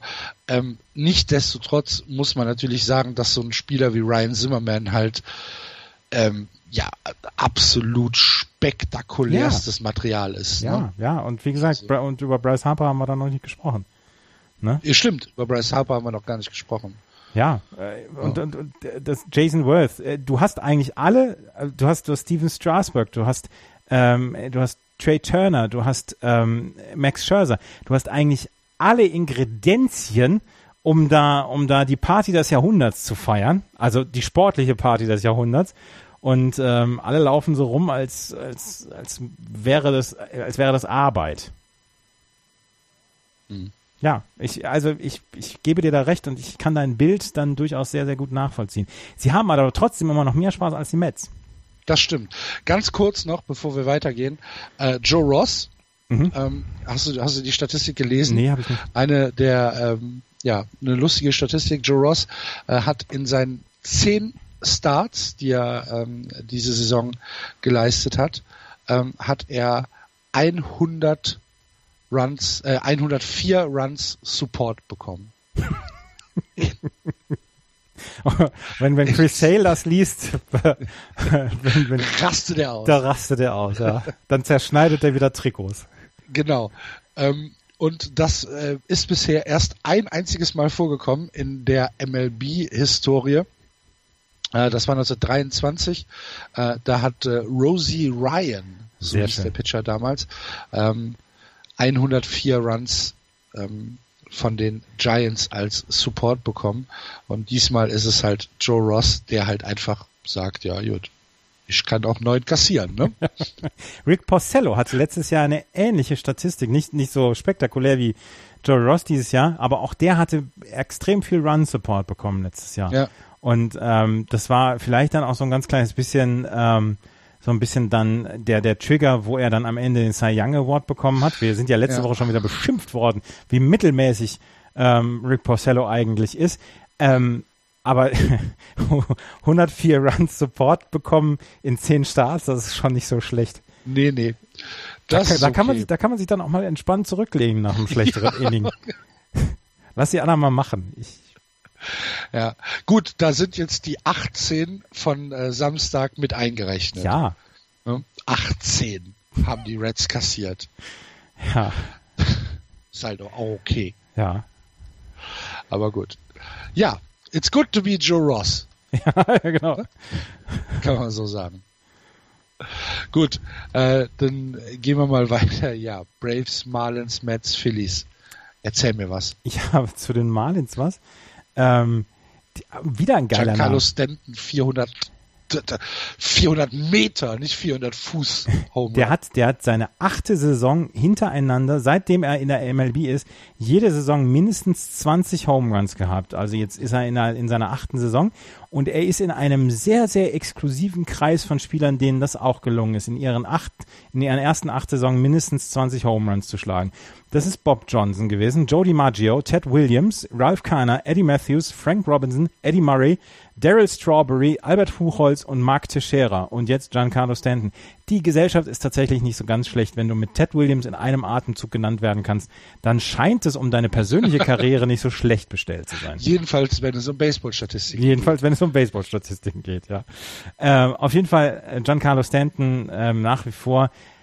Er leidet vielleicht ein ganz kleines bisschen, also was heißt er leidet? Er leidet garantiert nicht unter seinem Vertrag, aber seine Leistungen sind, stimmen halt mit denen seines Vertrages nicht so ganz überein. Das liegt auch ein bisschen daran, dass, dass, dass er seitdem er von dem Pitch getroffen worden ist im Gesicht, dass er nicht mehr der gleiche gewesen ist. Aber ähm, ja, 20 plus Home Runs in den ersten acht Saisons, seitdem er mal Profi ist, das ist nicht so schlecht. Und ich habe schon wieder einen guten Namen. Eben hatten wir Ryder Jones. Wie hieß der Typ von 1923?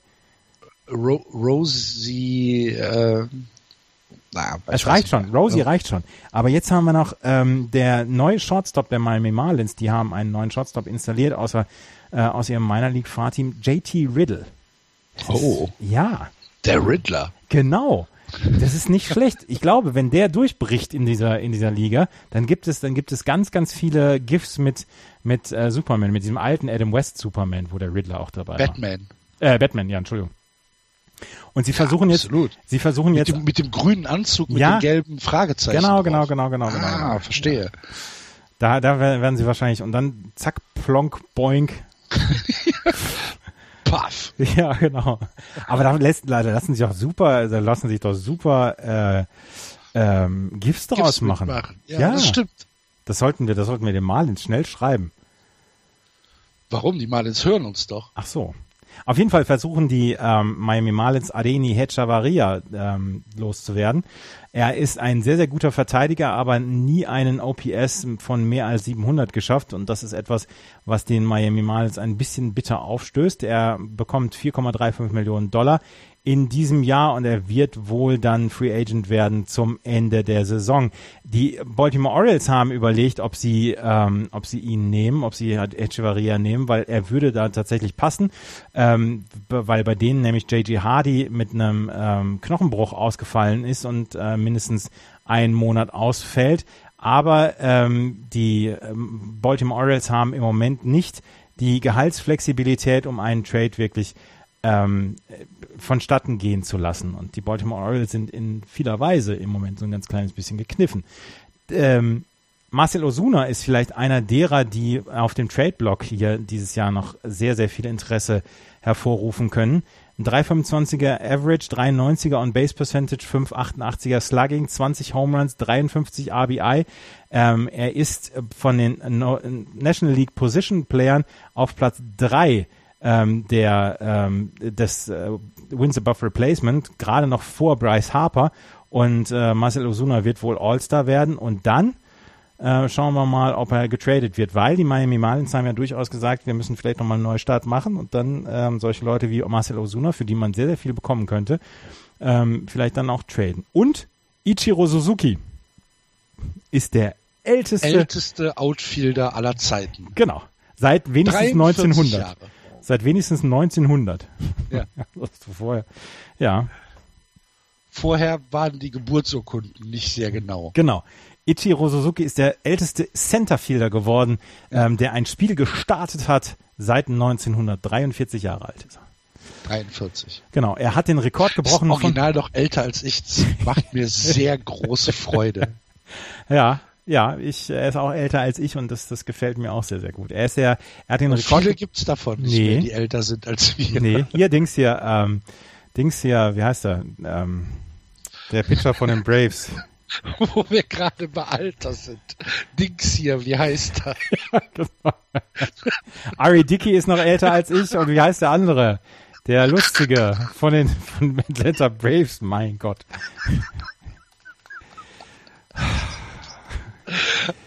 Ich drehe durch. Seien Sie live beim Demenz-Podcast dabei.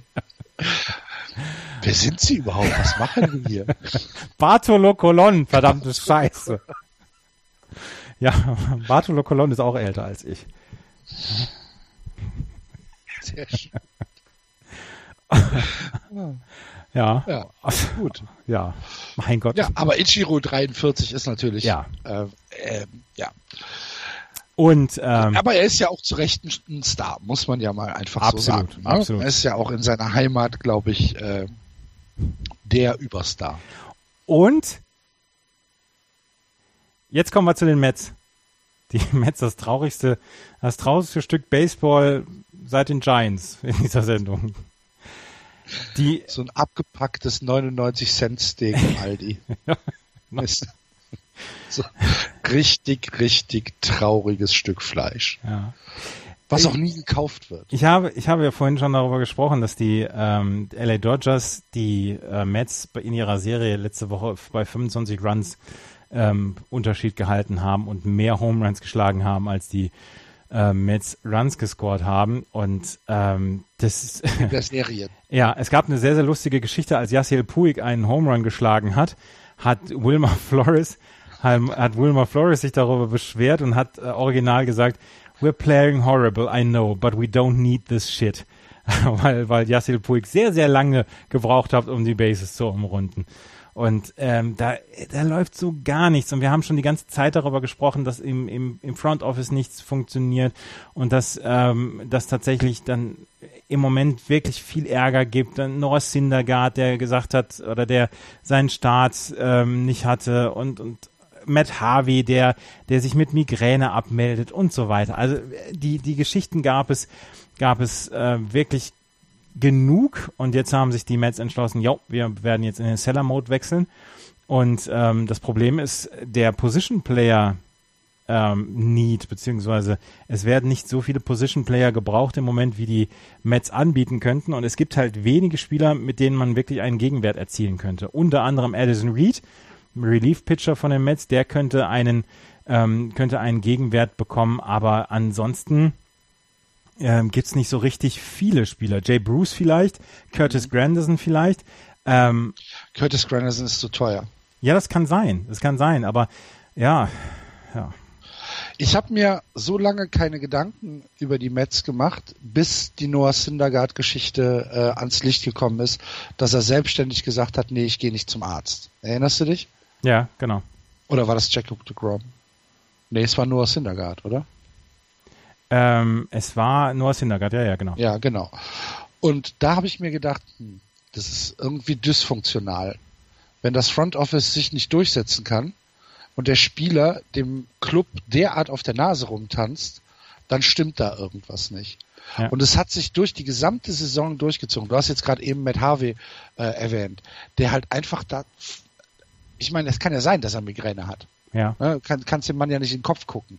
Aber es klingt so lakonisch. Mhm. Es, es klingt so, ja, äh, ich habe halt, ich habe halt äh, heftige, heftige Anfälle äh, und ich kann gerade nicht. Und damit ist die Sache gegessen. Ne? Da ist dann keine und, und äh, für, für mich, für mich sieht das Mets Front Office macht einen ganz, ganz schwachen Eindruck im Moment. Ja. Oder in dieser Saison. Ich glaube, dass es da ein großes Problem gibt. Ja, das, ja, das glaube ich auch. Es wird, Terry Collins äh, wird ja schon gesagt, entweder er wird gefeuert am Ende des Jahres oder er wird hinweggelobt. Und ähm, ja, also, ach, ja, weiß ich auch nicht. Auf jeden Fall, es ist zu traurig, über die Mets zu sprechen. Okay. Möchtest du, möchtest du über die Phillies sprechen stattdessen? Nein, über die Phillies möchte okay. ich auch nicht sprechen. Dann können wir ja in die American League wechseln. Ja, wir oder? sind schon wieder bei einer Stunde. Wir wollten es kompakter machen. Ja, ist ja gut. Dann machen, dann hauen wir da jetzt durch. So.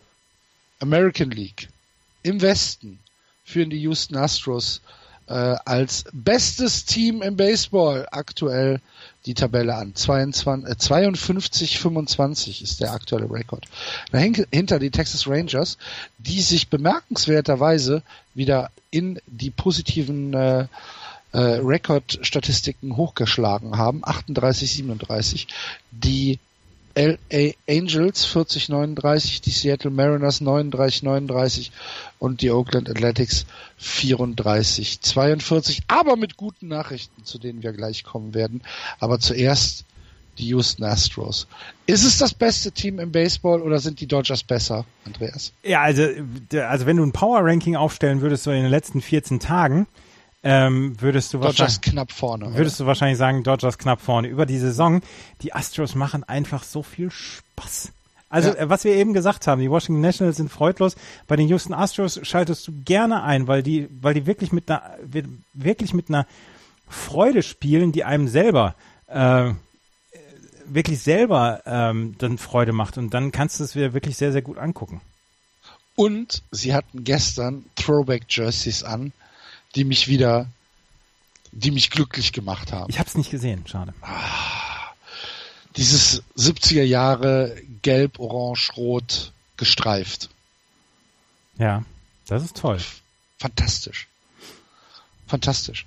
Ähm, bei den Astros, ich, ich finde ja immer noch Jose Altuve, finde ich äh, unfassbar als Gesamtspieler, aber halt äh, auch Carlos Correa, George Springer, was die Jungs ähm, für Offensivstatistiken auf, auf, äh, aufs, auf, aufs Feld bringen, großartig.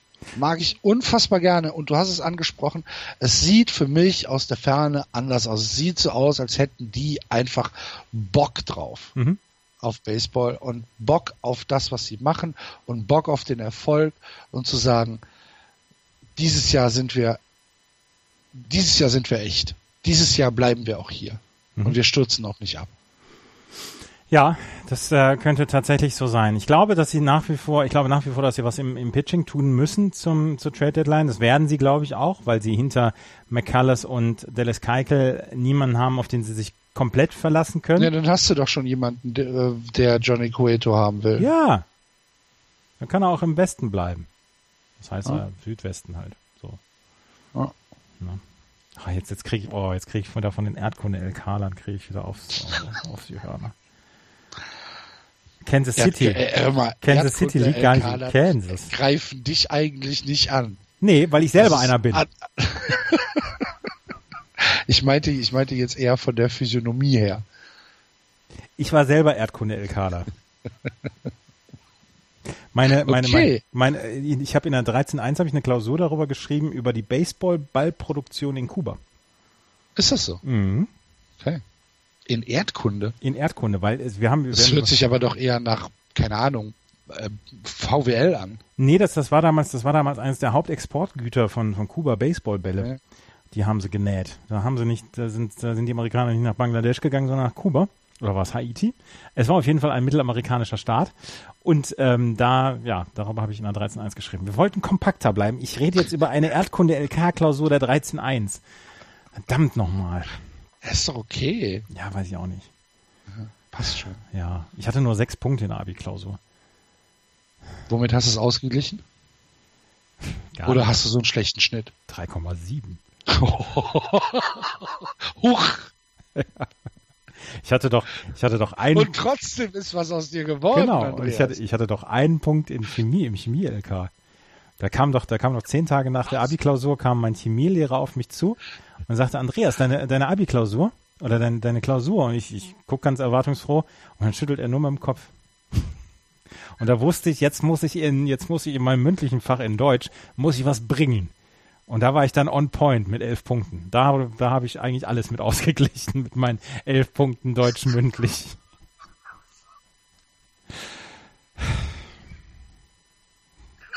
Entschuldigung. Ah, Sehr gut. Ja, Ah ja, Wie sind wir von Houston Astros auf mein deutsch mündlich Abitur gekommen? Das, das muss uns erstmal einer nachmachen. Erdkunde-LK. Ja, ja. Hervorragend. Ja. Ich hatte Englisch. LK. Mhm. Und der zweite? Äh, Politik. Nicht schlecht. Bitte? Nicht schlecht. Ja. Und ich hatte das Glück, dass bei uns Informatik als Naturwissenschaft durchging. Was für eine Mogelpackung ist das denn?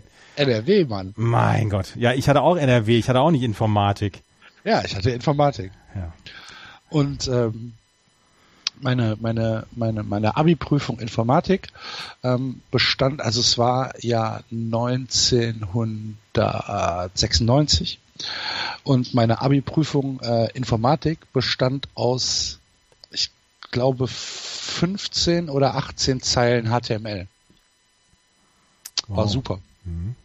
Lass uns lieber schnell wieder auf die American League West zu sprechen kommen.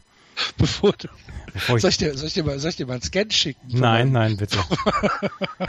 Ich drehe sonst Ich hätte durch. es gerade hier. Warte kurz. Lass mich.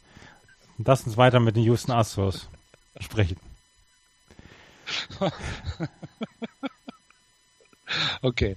Ähm, ja, gut. Dann sag, was wolltest du noch sagen? Jetzt zu den Houston Astros nichts mehr.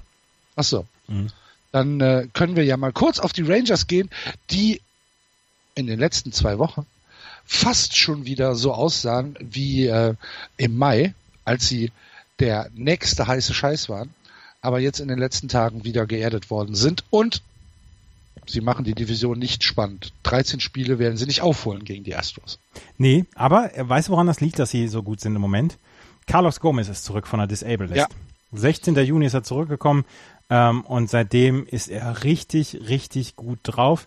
Ähm, äh, Gomez hat am Samstag einen Zwei-Run-Home-Run gehabt gegen die Yankees und das war alles, was die Rangers brauchten. Dazu haben sie noch von Austin Bybens Dirks ein richtig gutes Spiel bekommen. Über Austin Bybens Dirks haben wir vor ein paar Wochen gesprochen, dass der nämlich mit 32 seinen ersten Start in der Big League gehabt hat. Und ähm, er hat seit seinen in seinen acht Spielen, seitdem er wieder zurückgekehrt ist, 3,33er Average, 3,94er On Base Percentage, 9,67er Slugging, 6 Home Runs, 16 RBI und ähm, zusammen mit Adrian Beltre, seitdem er zurückgekommen ist, haben sie ihren ähm, ihre äh, haben sie elf der letzten 16 Spiele gewonnen und sind jetzt bei 38, 37. Naja, immerhin, ne? Also mit 38 sind sie ja weit davon weg, aus äh, Wildcard Contention zu sein. Ja, Ne? ja, also es, anderthalb Spiele. eben, genau. Genau wie die Angels, spannenderweise. Ja, die Angels, äh, die zwei von drei jetzt gegen die Boston Red Sox gewonnen haben in den letzten Und drei Tagen. damit können wir jetzt auch aufhören. ja. Nein. Ähm, ich Das sag, hat ich habe mich sehr traurig gemacht gestern. ich hab eine ganz, ganz lustige oder beziehungsweise bemerkenswerte, Entschuldigung, Geschichte über Mike Trout gelesen. Der selber bei seiner letzten Vertragsverlängerung vorgeschlagen hat, aus dem Vertrag doch bitte einen 14 oder 15 Jahresvertrag zu machen, Und die LA Angels, nachdem sie mit Albert Puchholz einen Zehnjahresvertrag abgeschlossen haben und auch mit Mike Socha einen Zehnjahresvertrag abgeschlossen haben, waren unwillig, Mike Trout einen 14-Jahresvertrag zu geben. Das hätte natürlich wahrscheinlich alle, alle Gehälter gesprengt und so weiter, aber sie hätten dafür gesorgt, dass Mike Trout auf jeden Fall bis zum Ende seiner Karriere bei den LA Angels bleibt. Er hat eine Sechsjahresverlängerung unterschrieben, sechs Jahre für 144 Millionen Dollar. Aber die LA Angels haben damals gedacht, ja, vielleicht wird er, vielleicht bleibt er ja nicht so gut, wie er jetzt ist. Er ist, er ist sogar noch besser geworden seitdem. Ähm, und das ist wirklich eine lustige Geschichte, weil er vorgeschlagen hat, Leute, lasst uns da doch einen richtig langen Vertrag draus machen. Ja. Stand, stand da das, ähm, Nein. Stand da das, äh, das Gehalt mit bei? Nee, stand nicht mit bei. Aber es wäre wahrscheinlich in der Richtung von, von Giancarlo Stanton gewesen. Ja. Ja. Jetzt kommt's Puh. Ja. So sieht's aus. Naja, okay. Mhm. 14 Jahre. Mhm. Er wollte ein Angel for Life bleiben. Er ist natürlich ein Engel, aber. Ja. Bei den. Oakland Athletics haben drei Spieler in einem Spiel jeweils ihren ersten Karriere-Home Run geschlagen. Genau.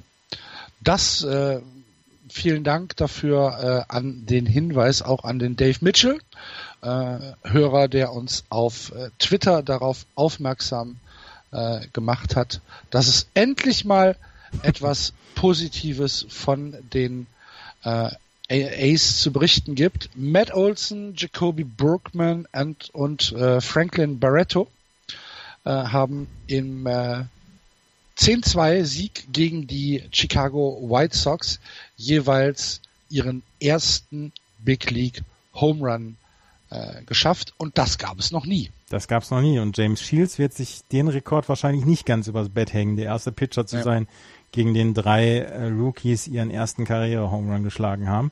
In drei Innings war es dann auch noch und ähm, das war genau. tatsächlich eine sehr, sehr bemerkenswerte Geschichte. Und Franklin Barreto ist jemand, der unter den Top 40 Prospects ähm, in dieser Saison von Baseball America ähm, gehandelt worden ist. In 68 Spielen für AAA Nashville hatte er einen 281er äh, Average, 326er On-Base Percentage, 10 Doubles, 4 Triples, 8 Home Runs, 32 RBI, 37 Runs und 4 Steals.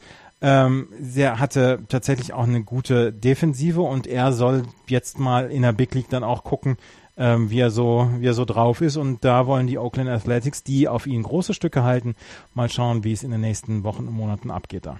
Ja, absolut. Und äh, der große Vorteil der äh, Oakland Athletics ist ja, in meinen Augen ist es wirklich ein Vorteil, dass sie dieses Jahr völlig ohne Saison, äh, ohne Druck ähm, spielen können. Ja, man, es ist kein Win-Now-Jahr für die für die für die äh, Athletics. Nein, es ist kein Win-Now-Jahr. Nein, absolut nicht. Da kann man gut auf die Entwicklung aufpassen. Gut. Haben wir noch was zu Seattle? Zu Seattle hatte ich noch was, ja. Ich habe, muss ja mal gucken. Ähm, ähm, hier, äh, wie heißt er denn mit Vornamen? Ich glaube Ben, Ben Gamel. Über den hatte ich noch ja. eine Geschichte gelesen, dass er so richtig äh, gut drauf ist im Moment. Ben Gamel ist, ähm, ist bei den Seattle Mariners und ist da, glaube ich, Outfielder. Und ähm, er hat letztes Jahr ist er von Jerry DiPoto hochgeholt worden, beziehungsweise geholt worden.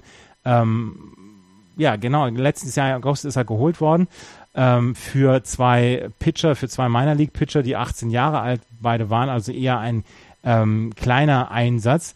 Und er hat seine Saison in AAA in Tacoma begonnen ähm, und ist hochgeholt worden, als Mitch Haniger auf der DL gelandet ist. Und seitdem ähm, ist er wirklich so offensiv gut, dass die Seattle Mariners auch mit ihm so eine kleine Aufholjagd jetzt gestartet haben in den letzten Wochen. Der, die Seattle Mariners haben die meisten Runs im Juni bislang gescored und er, er hat zum Beispiel ähm, über die letzten 15 Spiele einen 4,44er Average ähm, gehabt, inklusive 10 Multi-Hit-Spiele und ähm, gegen Fastballs haut er das Ding aus dem Stadion. 470er Average gegen Fastballs, 562er On-Base Percentage, 640er Slugging. 470 und die, äh, die Pitcher werfen ihm trotzdem immer noch Fastballs zu. Ja. Ja, das liegt ein bisschen, glaube ich, aber auch am, äh, am, am Pitching-Modell, wie es in der MLB ja in den letzten Jahren immer opportuner wird, dass Fastballs immer ja immer dominanter werden im äh, Pitching-Repertoire der Pitcher. Ja. Und du siehst jedes Jahr, dass es, äh, dass, dass die Fastballs auch in der Durchschnittsgeschwindigkeit nach oben gehen und äh, dass, dass dieses Power-Pitching ähm, einfach im Moment das Pitching ist, was, äh, was wahrscheinlich am, am meisten äh, ja, dominiert. Ja, aber trotzdem musst du doch, wenn du, wenn du jemanden siehst, ähm, wie, wie Ben Gamel, du siehst ja auch die, die Scouting Reports, wenn du siehst, ja gut, gegen, gegen Fastballs kannst du eigentlich gar nichts gegen den machen, ähm, dann, dann, dann musst du ihm doch was anderes zuwerfen. Ja, wenn du nicht kannst. Ja. Wenn es nicht ja. kannst, dann hast du in der MLB nichts zu versuchen. Ach. Ja, ist doch so. Kann, ja, ist, kann ja nicht jeder. Also ich könnte es nicht. ich kann es auch nicht. okay. Wir müssen ein bisschen aufs Tempo drücken. Lass weitergehen auf äh, in, in die Central. American League Central, hier, Tabelle. Minnesota Twins 39-34, Cleveland Indians 39-35, also ein halbes Spiel dahinter. Die Kansas City Royals ausgeglichen 37-37, die Tigers 33-42 und die Chicago äh, White Sox 32 42. Die Twins, die, die Indians und die Royals liefern sich so eine Art Schneckenrennen um die Spitze. Sehr, sehr unspektakuläre Division, ne? Ja, aber die, die Twin Indians hatten jetzt äh, in den letzten zehn Tagen hatten sie einen, einen super Rekord, haben jetzt aber wieder drei, drei Spiele am Stück verloren. Die Twins haben ein bisschen geschwächelt in der letzten Woche, haben jetzt wieder drei Spiele am Stück gewonnen. Die Twins haben zum ersten Mal, zum ersten Mal die Cleveland Indians gesweept seit gesweept, Juni ja, 1991. Ja. Ja. Aber es ist alles so, ja, weiß ich nicht, alles so medioker. Ja, ist es auch. Und äh, vor allen Dingen muss man ja auch von den, von den Cleveland Indians ähm, wirklich enttäuscht sein. Sie müssten, sie müssten besser drauf sein, als sie es im Moment sind. Und dass sie sich in einem, in einem äh, Playoff-Race mit den Minnesota Twins befinden, das dürfte auch nicht so sein. Ja. Das, das dürfte in der Tat nicht so sein. Und ähm, ja, die Minnesota Twins halten sich wirklich wacker da oben an der Spitze, was ich sehr, sehr lustig finde, was ich sehr, sehr schön finde. Ähm, ich weiß nicht, wie lange sie es noch halten können, aber ich meine, so, so, ein Sweep gegen die Cleveland Indians ist ja nicht so schlecht. Die Cleveland Indians müssten weiter vorne sein. Ist ein ähnliches Thema wie die Chicago Cubs. Vom, vom Talent her auf jeden Fall. Ähm, lass uns kurz mal in den Kepler Watch äh, reinschauen. In den letzten sieben Tagen 17 At-Bats, ein Run, vier Hits, ein Double, ein RBI 2,35 als Average in der Saison ist er 2,49, 8 Home Runs, 29 RBIs und ein 3,16er OBP. Der, der, der OBP ist ein bisschen zu niedrig. Ja, der OBP mag ein bisschen zu niedrig sein. Ähm, äh, aber auf diesen, auf dieser Stat-Line befindet er sich ja eigentlich schon das ganze Jahr schon. Ja, aber seine Walks gehen halt deutlich zurück, ne? Ja, ja. Das, also ich finde, ich finde OBP äh, ist ein bisschen zu, zu, zu niedrig, aber das ist natürlich Meckern auf sehr, sehr hohem Niveau. Also das ist jetzt keine, oder das soll überhaupt nicht als Kritik aufge, aufgefasst werden, um Gottes Willen. Ja. Also ähm, die Tigers gehen halt mittlerweile den Weg, den allen manche von uns ihnen prognostiziert haben. Den Weg allen irdischen. ja. Ähm, fürchterliche Woche gehabt.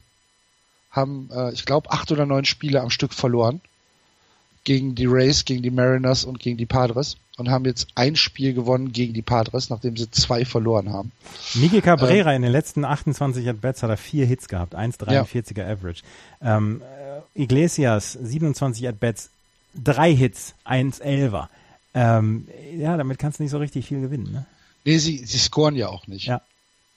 Also wenn du, wenn du dir anguckst, dass der verlässlichste und beste Scorer der Tigers Justin Upton ist, der halt gerade mal ein 271er Betting Average hat mit einem 358er OBP und 14 Home Runs, 39, 49 äh, Runs äh, betted in, dann ist und er ist der der führende in allen Offensivstatistiken bei den äh, Detroit Tigers, dann äh, sagt das schon einiges aus.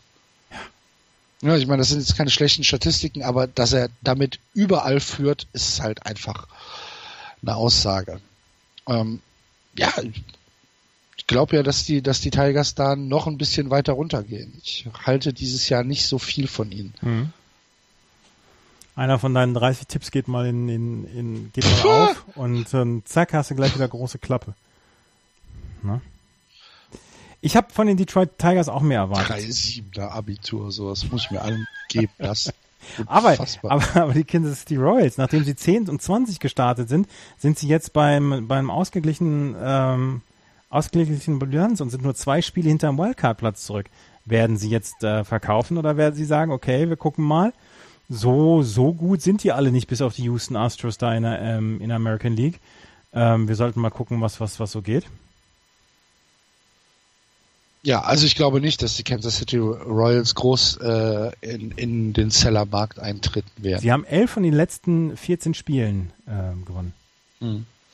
Ja, glaube ich nicht. Ähm, sie haben, sie, sie hätten Trade Chips. Mhm. Ja, du hast, äh, keine Ahnung, Eric Hosmer, Salvador Perez, äh, Mike Mustakas, äh, sogar Alcides Escobar kannst du kannst du als Trade Chip äh, aufrufen. Äh, du hast beim beim Pitching hast, hättest du Jason Vargas mhm, zum Beispiel, genau. der sicherlich eine ganze Menge wert ist. Und ich glaube auch, dass Jason Hamill noch eine ganze Menge wert ist. Ähm, ich kann es mir aber ehrlich gesagt nicht vorstellen. Ich glaube schon, dass die Royals äh, denken, mit, mit der Bilanz, wir sind zweieinhalb Spiele hinter den Twins zurück. Die Twins sind jetzt auch nicht besser als wir. Und wenn die Cleveland Indians weiter so medioker durch die Gegend äh, spielen, dann haben wir auch schon noch eine Chance, die Central zu gewinnen. Ich glaube nicht, dass sie das aufgeben werden. Glaube ich auch nicht. Also müsste ich mich sehr täuschen. Wäre nicht das erste Mal, aber glaube ich glaube schon, ja. dass sie. Aber ich glaube auch nicht, dass sie groß als Bayer auftreten werden. Ich glaube, das wird ein sehr ein mhm. sehr ruhiger. Ja, das glaube ich auch. Die werden die werden nicht für die machen. für die Cleveland Royals. Äh, Cleveland Royals. Die Cleveland City. Royals. Ja, ist ja Jod. Ist auch für mich die sechste Stunde. In deinem Informatik-LK. ich habe noch ein bisschen was zu den White Sox. Oh je. Ja. Damit habe ich nicht gerechnet. Mhm. Äh, sie haben, sie haben ein, äh, sie haben auch eine Nummer retired. Nicht nur die 34 wurde am Wochenende retired, sondern auch die 56 von Mark Burley. Die ist am Wochenende retired worden. Burley hat 2015, nach 2015 seine Saison beendet. Er hat die ersten zwölf Jahre seine 16 Jahre Karriere mit den White Sox verbracht. 161 Siege geholt, 383er ERA insgesamt, 27 Complete Games, 8 äh, Shutouts, 2500 Karriere-Innings und er hat einen äh, Perfect Game 2009 gegen Tampa Bay geworfen, was ich damals gesehen habe. Und äh, ähm, Burley hat insgesamt zwei No-Hitter gehabt und das Perfect Game dann halt 2009 gegen die Tampa Bay Rays. Carlos Rodon ist derweil wieder zurückgekommen und ähm, er wird wohl seinen ersten Start jetzt dann auch haben. Ähm, der Links, äh, Linkshand-Pitcher sollte eigentlich die Linkshand-Pitcher. Der Linkshand-Pitcher?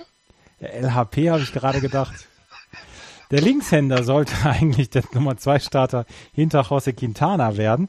Hat einen 93er ERA über zwei Saisons mit den Chicago White Sox. Ähm, ja, und äh, soll jetzt nach, seiner, nach seinem DL-Aufenthalt wieder zurückkommen. Der Linkshand-Pitcher. der Linkshand-Pitcher. Das hat der Thorsten Wieland gestern gesagt, der harte Schleuderball. ja, genau. Das hat auch einer vom Sportkanal immer gesagt. Ja. Ne? Ja. Das habe ich noch zu den White Sox gehabt. Ja gut, dann äh, war's das mit der Central und dann äh, gucken wir noch zum Abschluss in die American League East, die aktuell angeführt wird von den New York Yankees. 40-33 genauso ein äh, Rekord wie die Boston Red Sox. 41-34. Dahinter die Tampa Bay Rays. 40-38, die Baltimore Orioles. 37-38 mittlerweile negativ. Und die Toronto Blue Jays 36, 39. Alles spielt sich im Rahmen von fünf Spielen ab in der American League East. Da ist noch nichts gegessen. Die New York Yankees, zwei der letzten zwölf Spiele haben sie gewonnen. Eins mit viel Glück gegen die Rangers 2-1 und eins äh, relativ deutlich gegen die Angels 8-4. Alles andere haben sie verloren, äh, sind von den Athletics gesweept worden, was halt schon hart ist. Ähm, und äh, irgendwas ist da gerade nicht in Ordnung. Aaron Judge ist es nicht. Aaron Judge hält seine Leistung. Ähm, 26 Home Runs mittlerweile schon. 3,32er äh, Betting Average, 59 RBIs. Ähm, der Junge ist äh, wirklich ein äh, Phänomen, macht in seiner äh, in seiner in seiner Saison alles richtig, aber insgesamt klickt es im Moment nicht bei den Yankees. Was ist der Grund, Andreas? Sie haben vor allen Dingen sehr, sehr viele Verletzungen ähm, zu, äh, zu bekämpfen. Ähm, da, da, also hier, wer ist, wer ist alles ausgefallen? Stalin Castro ist äh, zuletzt ähm, ausgefallen, ist im Moment Day to Day. Ähm, Aaron, ähm, Aaron Hicks. Aaron Hicks, natürlich. Aaron Hicks hat, ähm, hat sich die Rippen verletzt, wird jetzt wohl vier Wochen ausfallen. Er wurde ähm, von, von 7 zu 6, bei der 7 zu 6 Niederlage der Yankees gegen die Rangers ausgewechselt vor dem fünften Inning. Ähm, hat insgesamt eine richtig gute Saison bislang gehabt und ähm, sie werden äh, Jacoby Ellsbury dann irgendwann jetzt aktivieren müssen, der auch in den letzten Wochen verletzt war. CC Sabathia war verletzt, Matt Holiday war verletzt und das ist alles im Moment etwas, was sie nicht auffangen können und ähm, sie haben im Moment tatsächlich elf der letzten 13 Spiele verloren und das ist, das ist wirklich gar nicht gut. Nee, absolut. Ähm, man man sieht ja, dass äh, die American League East äh, eng zusammengerückt ist, nachdem die Yankees ja wirklich einen sehr, sehr guten Start in die Saison gehabt haben. Ähm, glaubst du, dass sich, ähm, dass das eine Tendenz ist oder dass sich das ähm, rauswächst im Prinzip? Ich mag mich da noch nicht so richtig ähm, festlegen, was, was die Yankees angeht, weil eigentlich haben sie in der ersten, im ersten Saisonviertel gezeigt, dass sie es können und wie sie es können. Und ähm, das, das wundert mich jetzt in der Tat auch, dass sie, ähm, dass sie, dass sie so abgefallen sind oder runtergefallen sind. Und ähm, ja, pff, äh, lass uns das lieber mal beobachten, bevor ich mich hier wieder auf eine Aussage festlege. Okay. Gut. Gut, dann äh, gibt es bei den Boston Red Sox zwei spektakuläre äh, Meldungen. Erstens, Johnny Peralta, Andreas. Ich habe dir gesagt. Ach, so, so, so ein Mist. Als ich das gelesen habe, Freitagabend, habe ich das, das darf doch jetzt nicht wahr sein. Aber die Leute haben sich ja was dabei gedacht. Johnny Peralta hat einen, äh, einen Minor League Contract unterschrieben und da haben sie jetzt gesagt, okay, wir versuchen mal, mal gucken, was wir aus ihm rausholen. Wenn es nichts ist, dann kann man ihn sehr, sehr schnell wieder entweder in die Minor League schicken oder halt wieder teuer, DFA. Ja genau, genau, genau. Ähm, das ist etwas, was mit Johnny Peralta gemacht worden ist. Man äh, guckt einfach, man, man, ja, man sieht eine Chance, um die Third Base Baustelle zu adressieren und da guckt man jetzt einfach mal. Und ich habe nicht damit gerechnet, aber du hattest natürlich recht. Also wenn man, wenn man die Third Base vergleichen möchte, wenn man sie mit einer Baustelle vergleichen möchte, dann ist es vielleicht der neue Hauptstadtflughafen. Was? Verstehe ich nicht. Ja. Nee, verstehst du nicht. Nee. Weil sie so groß und so, so, weil da nichts passiert. Ach so. Weil da, na, hat nicht gezündet. Ja. Gut, ist nicht schlimm. Äh, Johnny Peralta auf jeden Fall meiner League Deal bei den äh, bei den Red Sox unterschrieben, nicht zu teuer und äh, ja, wenn es nicht funktioniert, dann haben die Red Sox nicht viel verloren, sagen wir es mal so. Ähm, aber die größte Meldung abseits des Sportlichen äh, war natürlich das Retirement von Nummer 34 äh, David Ortiz hatte seine Zeremonie, das heißt die Nummer 34 wird in Boston nicht mehr vergeben, wird nie wieder ein Hit in Fenway Park landen, jedenfalls nicht für die Heimmannschaft. Äh, und äh, ja, das war dann halt so eine, so eine 20-minütige Zeremonie, die dann halt eher so ein bisschen die Fans angesprochen hat. Karl Jastrzemski war da, hast du gesehen? Mhm. Boah. Und ähm, David Ortiz hat dann auch so ein bisschen geknatscht, wie man das halt so macht. War aber trotzdem sehr nett. Ja, war's. Natürlich. War's. Es ist ja immer, es ist ja immer diese, diese Retirements von den, von den Nummern ist ja immer eine sehr schöne Geschichte, weil dann viele Legenden dann auch zusammenkommen und es gibt eine schöne Zeremonie vor einem Spiel. Und dann haben die Red Sox das Spiel hinterher noch gewonnen, also alles super. Genau.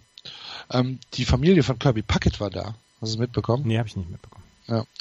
Äh, weil Kirby Puckett war ähm, der der erste Förderer von äh, David Ortiz in Minnesota damals, mhm. als äh, David Ortiz in die äh, Majors gekommen ist. Und ähm, dann war äh, der Sohn und die Tochter waren da. Kirby Puckett ja leider schon verstorben. Ja, aber war nett. Ja. War insgesamt sehr nett. Und äh, ja. Gut. Ansonsten sportlich bei den Red Sox, Dustin Pedroia ist wieder zurück. Mhm. Nachdem er ähm, ein paar Spiele ausgesetzt hat. Äh, Xander Bogarts macht äh, mittlerweile im Infield, ja, er macht sehr, sehr viel richtig. Ja. Und Mitch Moreland ist alles richtig, aber er macht sehr, sehr viel richtig. Mitch Moreland, ja. Und Mitch Moreland, wenn der nicht, wenn der nicht MVP wird, fly alles kaputt.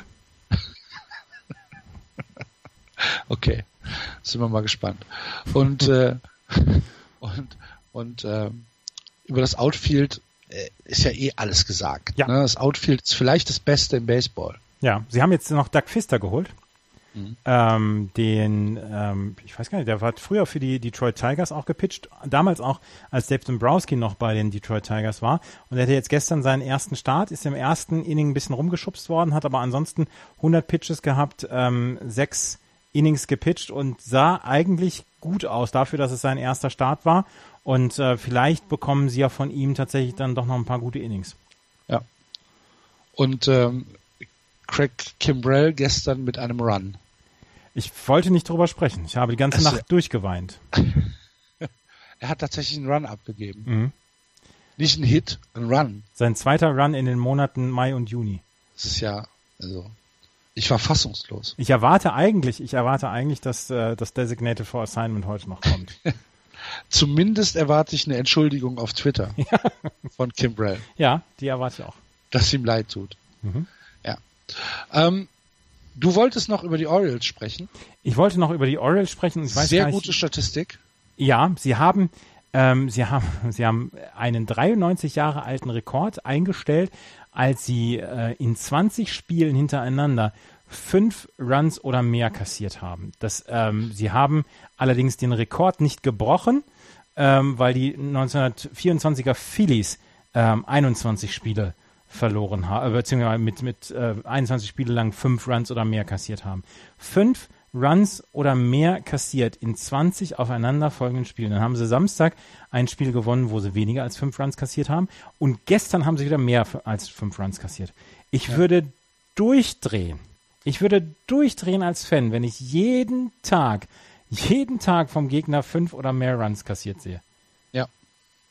Ja, ja absolut. Bin ich bei dir. Ist zu viel. Knapp zu viel. Knapp, ja. So ist das. Und äh, ja, damit kommen wir dann auch schon zum Ende. Eins, eins habe ich noch zu Toronto ja. Blue Jays. Roberto Osuna, okay. ähm, der Closer der ähm, Toronto Blue Jays muss sich in psychologische Handlung, äh, ähm, Behandlung begeben, weil er mit Angstzuständen äh, kämpft. Und tatsächlich als Closer, er sagt, äh, es, gibt, es gibt Momente, wo er, wo er Angst hat.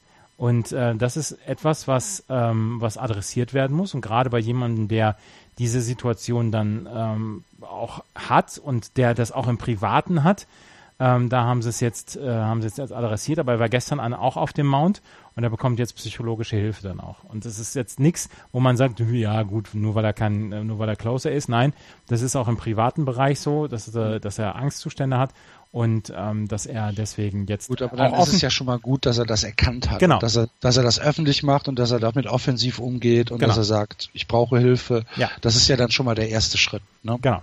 genau. Und wahrscheinlich sogar der wichtigste Schritt. Denke ich auch. Gut. Ja, wie gesagt, wir müssen es heute leider aus Zeitgründen ein bisschen äh, kompakter gestalten. Deswegen ist die American League äh, diese Woche ein wenig kürzer geraten. Sonst leidet immer die National League drunter. Deswegen haben wir heute mit der National League mal angefangen. Seht es uns bitte nach. Nächste Woche wird's wieder normaler. Und ähm, dann äh, sprechen wir vielleicht auch wieder ein bisschen über die Bundesliga. Obwohl eine Sache aus der Bundesliga müssen wir ansprechen, Andreas. Ähm, Ryan Bollinger. Genau. Ryan Bollinger hat gestern äh, 13 Strikeouts gehabt, mal wieder in sechs Innings gegen die ähm, gegen die St. Louis Hornets. Das ist jetzt nicht das, das, äh, das Schlimme, aber er hat 149 Strikeouts in, inzwischen in 93 Innings. Er hat den äh, Disciples-Rekord eingestellt und er ist nicht mehr weit davon entfernt, den Liga-Rekord einzustellen und zu überholen. Ich habe Ryan Bollinger zweimal gesehen und der Mann ist ah, der absolute Wahnsinn. Und gestern hat er gegen die, gegen die St. Louis Hornets nur sechs Innings gepitcht, weil man ihm dann auch tatsächlich mal ein wenig Luft geben wollte. Ein Hit abgegeben, 12, äh, 13 Strikeouts. Das kann man so machen. Und der eine Hit nach Augenzeugenberichten auch eher ein äh, Error an, an äh, zwei ja. als ein wirklicher Hit. Ähm, er war also nah dran an einem Perfect Game. Ja. Hm. Gut, dann haben wir es. Vielen Dank fürs Zuhören. Wir hoffen, ihr hattet, auch wenn es jetzt äh, in der American League ein bisschen schneller gegangen ist, trotzdem wieder euren Spaß an Just Baseball. Falls das so ist, dann freuen wir uns natürlich über eure Kommentare, über eure Kritik, über Anregungen, alles, was ihr loswerden wolltet. Entweder auf dem Blog justbaseball.de, auf Facebook, auf Twitter und ganz besonders natürlich wenn ihr uns auf iTunes eine kleine Rezension hinterlasst. Wir brauchen nur noch 30 bis 100. Das wäre sehr schön, wenn wir das dieses Jahr hinkriegen würden. Tja, Andreas. Und wenn die Leute äh, uns ein Bier ausgeben wollen, gibt es auch einen Button auf der, auf der Homepage. Genau. Ein Spenden-Button. Da freuen wir uns auch drüber. Das war's für diese Woche. Wir wünschen euch eine gute Zeit. Genießt den Sommer. Geht in die Ballparks. Play Ball. Tschüss. Tschüss.